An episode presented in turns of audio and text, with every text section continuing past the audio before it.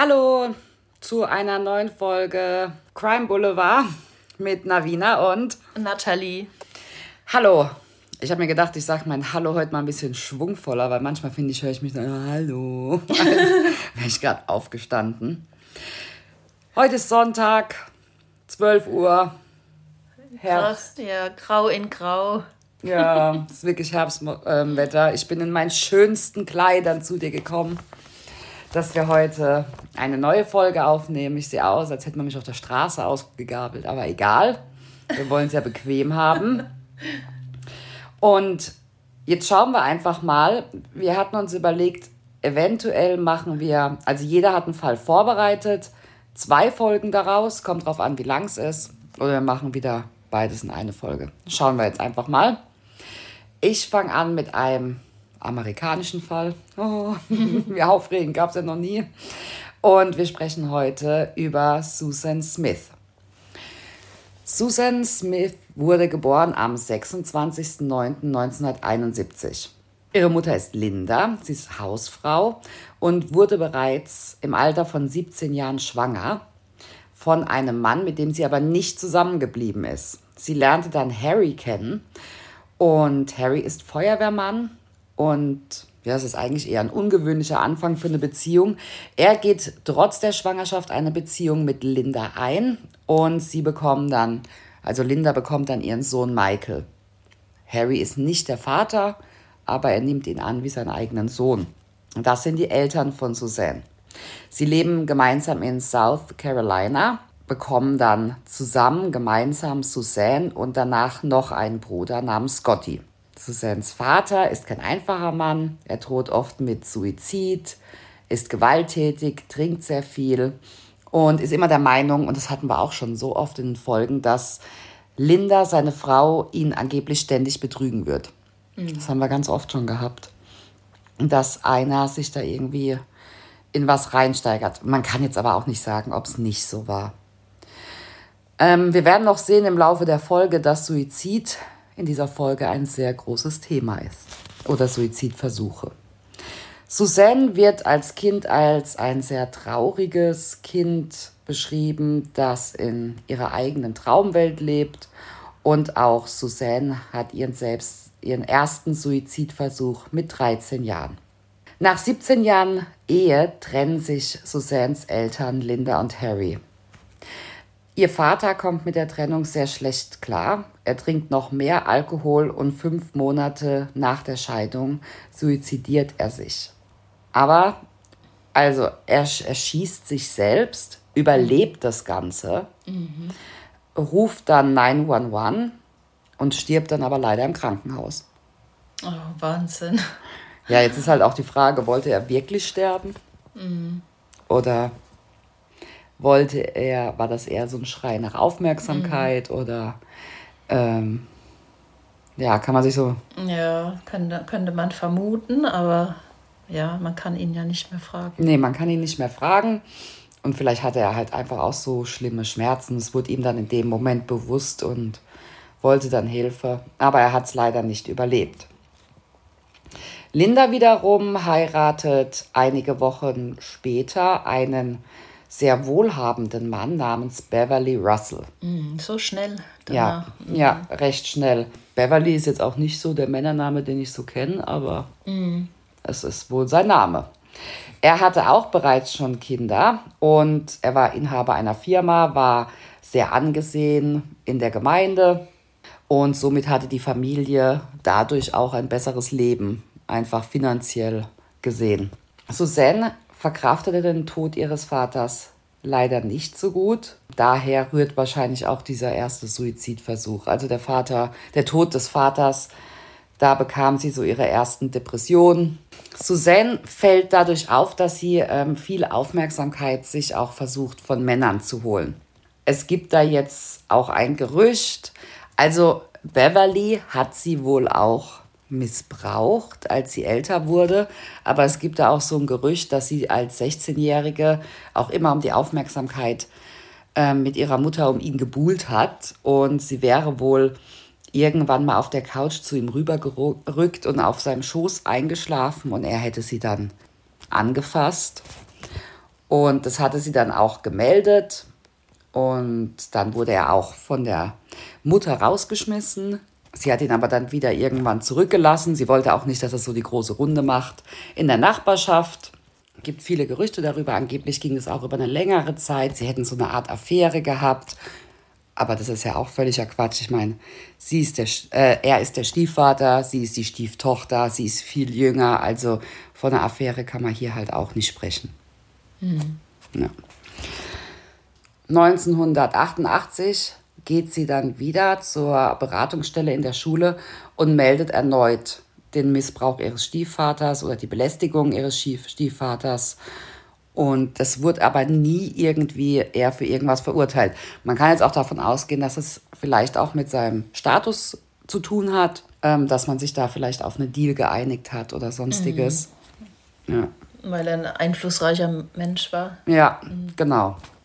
Sie war trotz der ganzen Umstände eine sehr gute Schülerin, war beliebt, hatte Freunde, sie hatte Jobs neben der Schule, um sich ein bisschen Geld dazu zu verdienen. Und 1988 begann Susan einen Job als Kassiererin. Sie wurde dort auch recht schnell befördert und das nennt man so Head Cashier. Das ist halt dann, sie ist dann so die mhm. oberste Kassiererin. Ich weiß mhm. nicht, wie soll man das mhm. so recht übersetzen. Und sie datete in dieser Zeit, also sie war ja jetzt 17 Jahre alt, einen verheirateten Mann und wurde auch schwanger von ihm. Sie behielt das Kind aber nicht. Mhm. Sie datete aber zur selben Zeit noch einen anderen ähm, Kollegen. Und als der verheiratete Mann das rausfand, beendete er die Affäre mit Suzanne. Weil dass sie noch jemand anderen nebenher datete, das mhm. ging ja gar nicht. Aber er durfte das schon. Ja, er war ja verheiratet, genau. Also, ja, kann sich ja jeder sein Teil zudenken. Sie bekam erneut Probleme mit Depressionen und ähm, versuchte sich zu suizidieren mit Pillen. Nach dieser Trennung.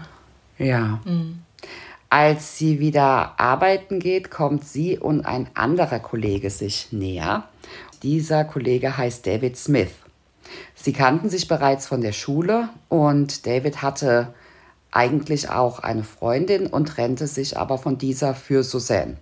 David hatte auch keine einfache Kindheit. Ähm, seine Eltern hatten Eheprobleme, weil seine Mutter sehr religiös war und sehr streng. Und das fand der Vater nicht so gut und der David fand es auch nicht so gut. Also das, die muss schon sehr extrem religiös gewesen sein. Mhm. Und das hat eigentlich die anderen Familienmitglieder sehr angestrengt und somit zog David dann mit 17 zu seiner Oma. 1990 beginnt er dann und Suzanne sich zu daten, ganz offiziell. Es gibt da jetzt auch wieder so ein bisschen, die Frage ist, ob ähm, das jetzt auch wirklich so richtig ernst gemeint war, alles schon. Sie waren ja noch sehr jung oder ob das einfach nur so ein bisschen Daten war.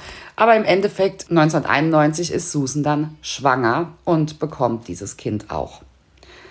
Die Eltern oder der Stiefvater und die Mutter von Susan sind nicht begeistert, denn David war ihnen nicht reich genug, nicht angesehen genug und sie hätten mhm. sich da gerne was anderes vorgestellt für Suzanne. Und im selben Jahr stirbt Davids großer Bruder Danny. Mhm. Suzanne und David heiraten ein paar Tage nach mhm. seinem Tod. Oh, das ist eigentlich nicht so. Mm nee. Also, ja. Also man sagt auch, vielleicht haben sie das gemacht, weil sie halt schwanger war, dass es alles mhm. so seine Richtigkeit hat, aber der Zeitpunkt ist halt, ja, ist schwierig. Suzanne und David ziehen dann gemeinsam zu Davids Oma. Drei Monate nach der Hochzeit suizidiert sich Davids Vater. Mhm. Sehr dramatisch. Mhm. Ja, sehr. Ich konnte jetzt nicht so viel drüber rausfinden, aber ich denke, dass der Tod seines ältesten Sohnes da mhm. bestimmt mit reinspielt. Mhm. Suzanne ist ja durch ihren Stiefvater einen gewissen Lebensstandard gewohnt gewesen. Sie und David haben nicht so viel Geld und sie gibt aber einfach viel zu viel Geld aus. Sie bekommt auch weiter Unterstützung von ihrer Mutter, trotzdem gibt sie zu viel Geld aus. Linda ist generell auch in dieser Ehe ein Problem, da sie das Paar ziemlich kontrolliert und auch immer in der Erziehung ihres Sohnes, den sie übrigens auch Michael nannten, sich sehr einmischt und immer meint, sie weiß es besser. So wie halt manchmal so unangenehme mhm. Großmütter sein können. Mhm. Aber die leben nicht unter einem Dach. Nein, die leben mhm. nicht unter einem Dach. Sie leben immer noch bei Davids Oma. Die Beziehung von Suzanne und David ist leider auch nicht besonders stabil. Sie trennen sich sehr oft, sie betrügen sich und es ist immer so ein On und Off. 1992 war dann eine längere Trennung, als Suzanne einen alten Schulfreund wieder trifft und beginnt, ihn zu daten. Hm. Aber dann raufen sie sich auch wieder zusammen und 1992 wird Suzanne wieder schwanger. Jetzt wollen sie eine richtige Familie werden und wollen es dann halt nochmal richtig für die Kinder miteinander probieren und kaufen auch ein Haus, leihen sich aber dafür das Geld von Suzannes Mutter und dem Stiefvater. Mhm. Was halt auch so ein bisschen schwierig ist, weil die auch nicht so viel von David halten. Obwohl David wohl sehr engagiert mit seinem Sohn, mit dem ersten Sohn jetzt auch war und aber die Beziehung war halt auch schwierig. Mhm. Sie machen sich dann halt wieder ein Stück weit abhängig von machen sich wieder abhängig. den Eltern, ja. Ja, von ihren Eltern. Auf der anderen Seite, bei der Oma da weiter wohnen, verstehe mhm. ich auch, dass das halt ja. nicht so die Lösung sein kann, obwohl man von ihr nichts Schlechtes hört. Mhm. Also die scheint sie zwei da einfach ihr Ding gemacht haben zu lassen. Mhm. Aber mit den, mit den zweiten Kindern noch? Dazu? Ja, wird es mhm. wahrscheinlich auch ein bisschen eng. Die zweite Schwangerschaft war für Suzanne schwieriger. Es ist ja so, jede Schwangerschaft ist anders. Und diesmal hatte sie einfach auch mit sich selber mehr Probleme, das Zunehmen. Und sie hat sich nicht wohl gefühlt. Und mit David kam sie auch nicht so gut zurecht. Er betrügt sie dann auch wieder, mhm. weil er irgendwie auch nicht mit ihr umgehen konnte. Das ist aber natürlich auch kein Grund. Ist aber so passiert.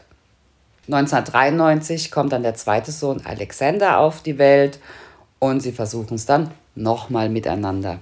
Hm. Ja. Ja, die Kinder sollen oftmals der Kit sein, gell, für eine Beziehung. Ja. Leider. Hm.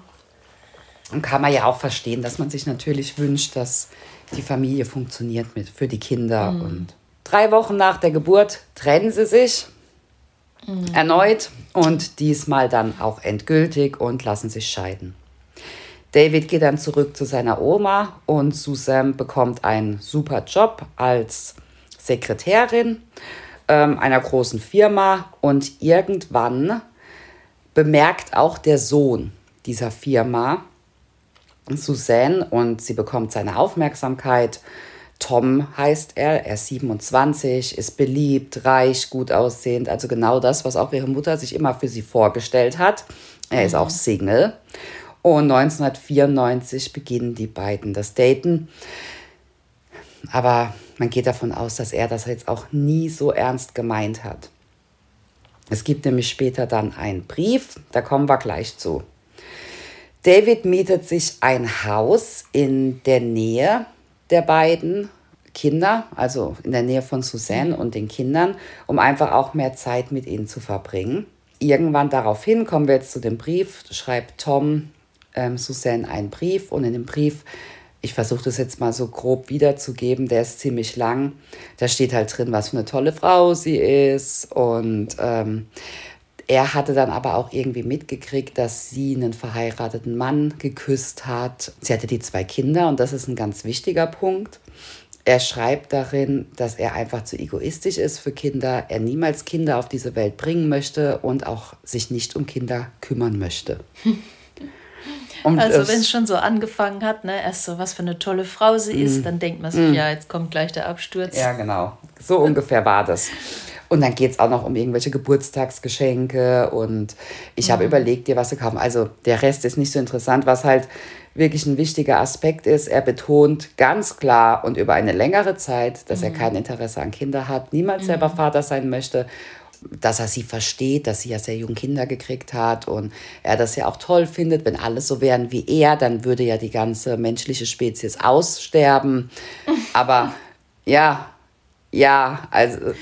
Äh, okay. Ja, es ist ein. Gut, er macht im Prinzip über den Brief komplett mit ihr Schluss und friendzoned sie. Mhm. Also, Wir können immer Freunde bleiben, du bist mir so wichtig, mhm. bla bla bla. Kennt man alles. Was für einen Begriff hast du gerade genannt? Friendzone, das heißt, sie wurde von Dayton in die Friendzone. Sie ist jetzt ah, nur noch. Okay. Ja, kennst du nicht? Kann ich nicht. ja, gefriendzoned. ja, Susan war wahnsinnig frustriert und unglücklich darüber. Also sie fand Tom wohl ganz toll. Das wäre der Mann für sie gewesen. Mhm. Sie fängt dann an, nicht mehr regelmäßig zur Arbeit zu gehen. Er ist ja auch in dieser Firma. Sie trinkt, bekommt wieder eine schlimme Depression. Dann haben sie irgendwann noch mal so ein Meeting und da sind andere Kollegen mit dabei, aber unter anderem auch Tom. Und da sagt er ihr es auch wohl noch mal danach ins Gesicht, dass sie Freunde bleiben. Mhm. Aber mehr nicht. Mhm. Ja. Am 25. Oktober, das ist alles kurz nach diesem Meeting, also das äh, spielt sich jetzt alles in diesem einen Jahr mhm. ab. Da ist halt echt viel passiert. Am 25. Oktober fährt Suzanne mit ihren Söhnen durch die Gegend. Sie ist total frustriert und dann wird das Auto aufgerissen. Ein Mann steigt ein, sagt, sie soll das Auto äh, sie soll aus dem Auto gehen und sie sagt noch, kann ich meine Kinder nicht mitnehmen? Ich möchte meine Kinder und er sagt, nein, dafür ist keine Zeit und fährt davon. Wie, wo ist ihr das passiert? An der Ampel? An der Ampel. Ach, okay. Mhm. An der Ampel ist ihr das passiert, ja. Es ist natürlich, das ist ja furchtbar. Sie rennt dann zu einem Haus und klingelt. Ich habe mhm. auch dann den 911-Call gehört. Also sie rennt in dieses Haus rein und mhm. der Sohn dieser Familie, der ist schon älter, ruft dann 911 und schildert das Ganze. Mhm. Sie beschreibt es so, es war ein schwarzer Mann, mhm. der sie da aus dem Auto gezogen hat und mit ihren Kindern davongefahren ist. Es ist ein Riesendrama, war alles auch in der Nähe eines Sees. Ich ahne Böses. Ja. Mhm.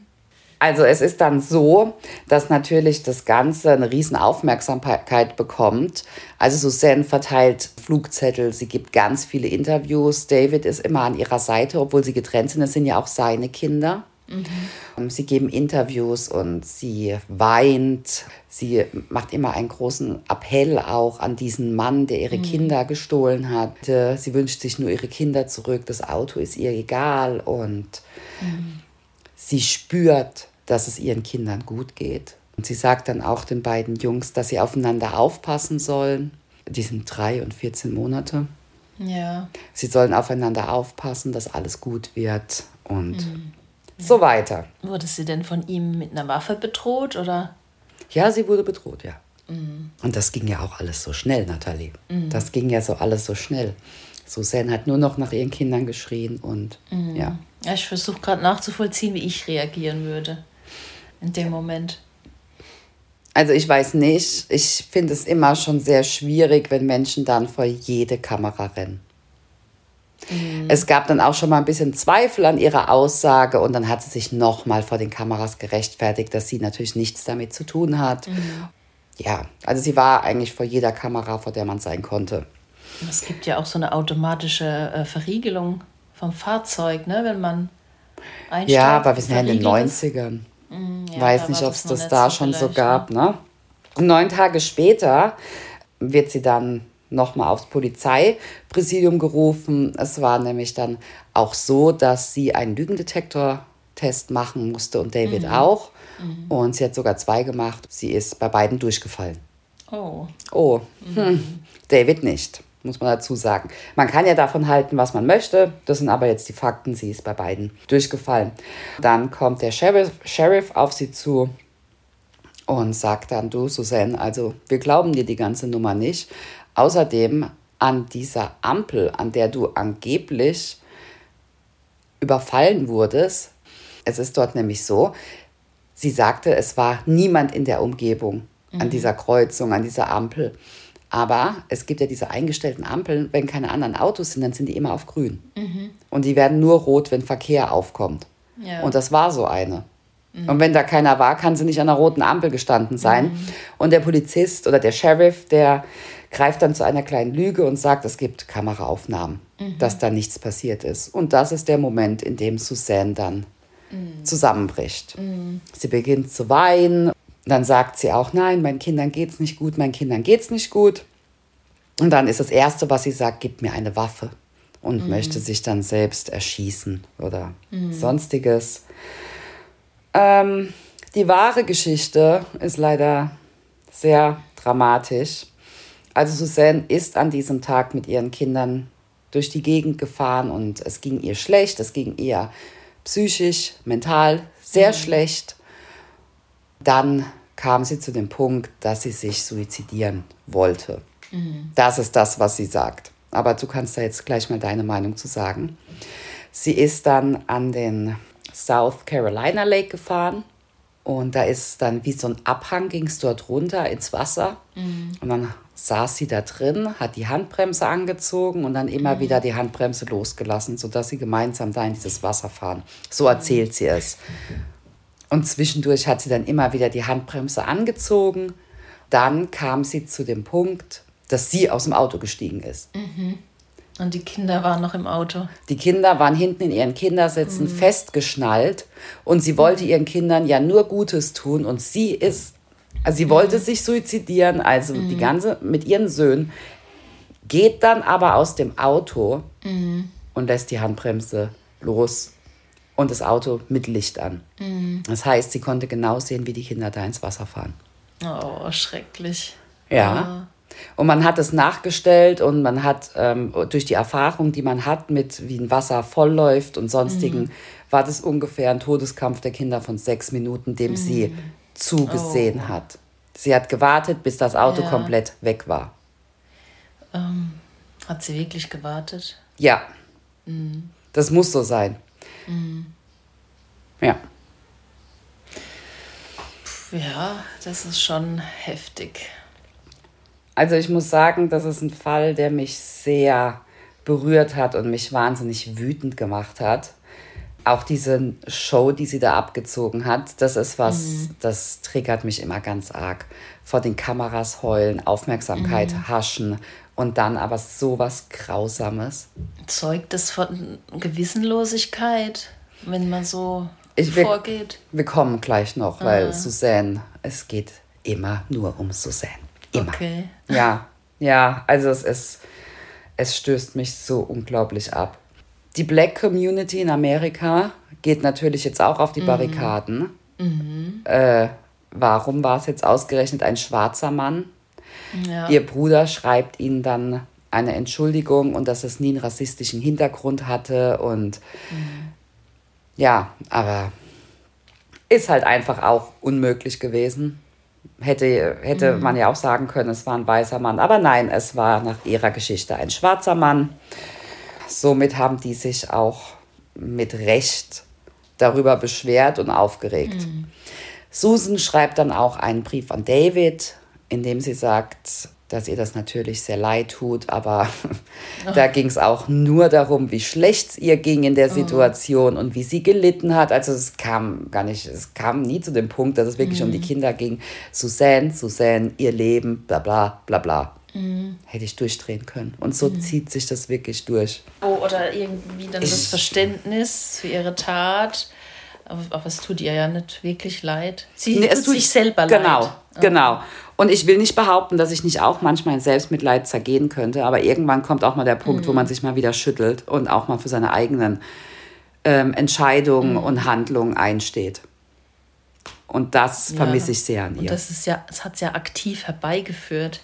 Ja, natürlich hat sie das. Voll im Bewusstsein. Genau, ja. und ähm, dass man da einfach aus dem Auto springt und ähm, sie kann sich retten, sie kann da die Handbremse mhm. anziehen, rausspringen mhm. und dann äh, solche Sätze und das ist aber auch typisch Amerika und sie sind jetzt mhm. beim Gottvater und sie müssen ja. nie wieder Schmerzen erleiden. Sie wollte nicht, dass sie ohne ihre Mutter aufwachsen. Ja, nee. Ja. Also Ihr ist ja nichts passiert. Man geht jetzt auch davon aus, dass das auch nie ein Suizid war, sondern das war so geplant. Mhm. Und jetzt erinnern wir uns ja mal zurück an den Brief. In dem Brief hatte ja jemand ihre, der Mann, den sie so angeschmachtet hat, eine ganz klare Aussage zu Kindern. Mhm. So. Also liegt die Vermutung nahe, dass ja. sie die Kinder eigentlich, also boshaft gesagt, loswerden wollte. Genau. Mhm. Ich weiß nicht, warum man dann nicht einfach sagen kann, zum Vater, möchtest du deine Kinder vielleicht für immer haben? Oder mhm es gibt mit Sicherheit andere Lösungen, als seine Kinder qualvoll angekettet an ihre Kindersitze mhm. in einem See zu ertränken. Ja, aber ich denke, sie muss psychisch da schon irgendwo ganz labil gewesen sein, ne? mit ihren Suizidversuchen und ja. dieses ständige um, um Anerkennen, Ringen. Ist trotzdem kein Argument ja. dafür. Dann hätte sie die Argument, Kinder ihrem Vater geben, dem Vater geben sollen. Sie bestreitet bis heute, dass es was damit zu tun hätte und das wäre nie wegen Tom gewesen. Aber ganz ehrlich, es liegt schon mhm. sehr nah. Mhm. Durch diese ganze Aktion wurde Susan Smith eine der meistgehassten Frauen in Amerika.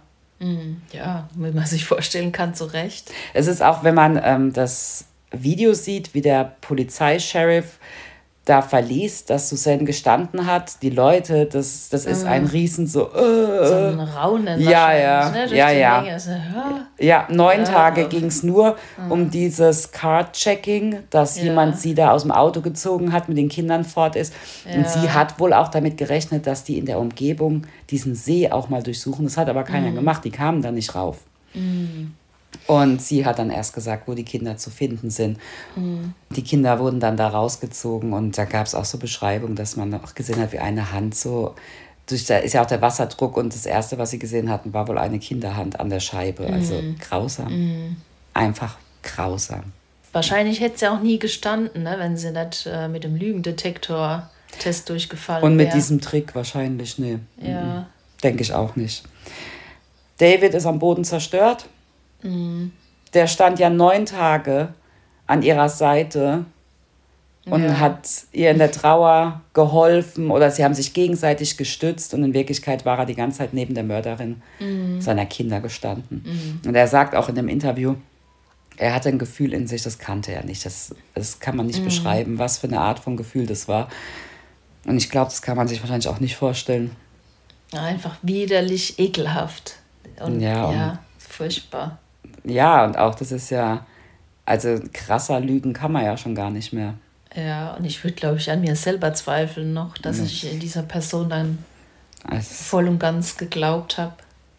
Ja, die waren ja auch mal verheiratet, ne? Also. Ja. Äh, ja, also ich finde es einfach nur abartig. Auf jeden Fall kommt sie dann auch vor Gericht und es steht auch die Todesstrafe im Raum. Mhm. Sie wird dann 1995 zu 30 Jahren mhm. verurteilt. Man hat wohl auch ein bisschen den mentalen Zustand von ihr mit reingenommen, ähm, dass man von der Todesstrafe abgesehen hat. Und deswegen, sie könnte jetzt im November 2024 auf Bewährung rauskommen. Mhm. Aber ich kann dir auch gleich sagen, warum das wahrscheinlich nicht passieren wird. Denn auch im Gefängnis hat sich die gute Suzanne nicht von ihrer allerbesten Seite gezeigt. Sie hatte zwei Affären mit mhm. ähm, Gefängniswächtern, ja. die dann rauskamen. Es waren auch, der eine war ein deutlich älterer Mann mal wieder, die beide dann ihren Job verloren. Mhm. Einer von beiden weiß ich, musste sogar für drei Monate ins Gefängnis. Und der andere bin ich mir nicht sicher. Ich glaube, der hat nur mhm. so eine mhm. Bewährung gekriegt. Dann hat sie Drogen genommen ohne Ende. Also der eine mhm. Guard hat beschrieben, also sie hat gespritzt, sie hat geschluckt. Ich mhm. weiß ja nicht, wie die da immer so an Drogen kommen, aber das ist ja im Gefängnis generell so. Irgendwann hat sie dann auch noch mal einen Brief an eine Zeitung geschrieben und in dem Brief bemitleidet sie sich dann auch mhm. wieder selbst und ähm, sie wollte auch, dass der Fall nochmal neu aufgerollt wird und sie wird ja mhm. auch hingestellt wie ein Monster, das sie so überhaupt nicht ist. Mhm. Ein Monster dieser Gesellschaft und da ist sie ja so weit von entfernt, schreibt sie da rein. Sie hatte mentale Probleme sie hat es ja nicht äh, so auf die Art und Weise. Es geht eigentlich nur um sie. Sie spricht mhm. kaum über diese Kinder. Es geht nur um sie und es ist ihr ganz wichtig, dass keiner sagt, es hätte was mit diesem Tom zu tun. Mhm. Dass sie das gemacht hätte, um mhm diesen Mann zu bekommen. Also meine Vermutung ist, sie kommt 2024 nicht raus. Mhm. Aber das wird sich dann zeigen. ja, viel mehr fällt mir zu der Person auch gar nicht ein. Ich weiß nicht, diese Frau löst einen unglaublichen Hass in mir aus.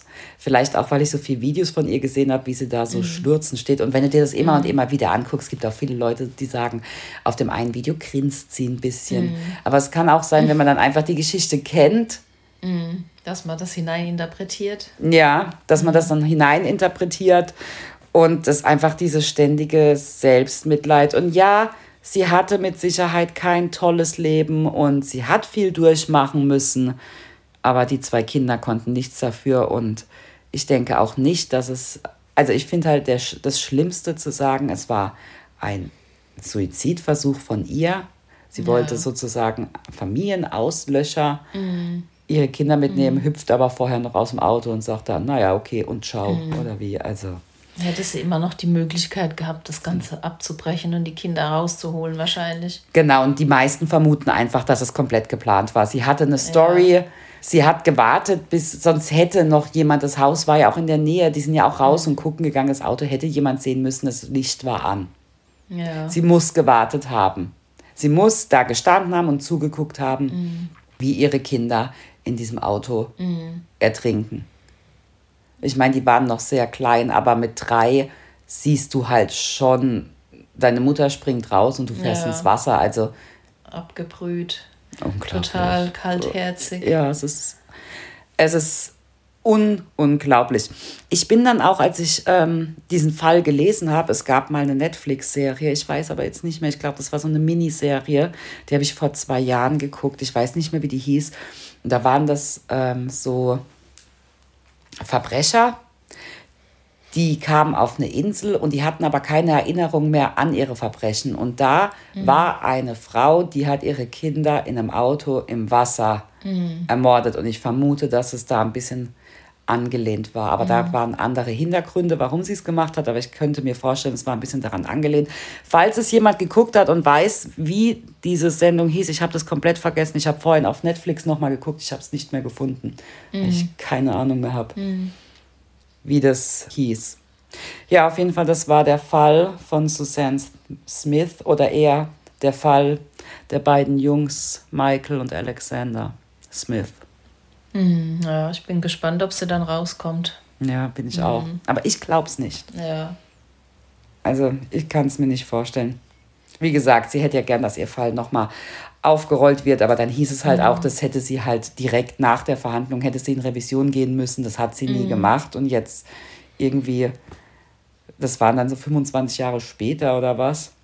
Sie hatte dann auch eine Art von Krankheit, die dann belegen könnte, warum sie das gemacht hat. Und ja, ach Gott, also alles irgendwie händeringend mhm.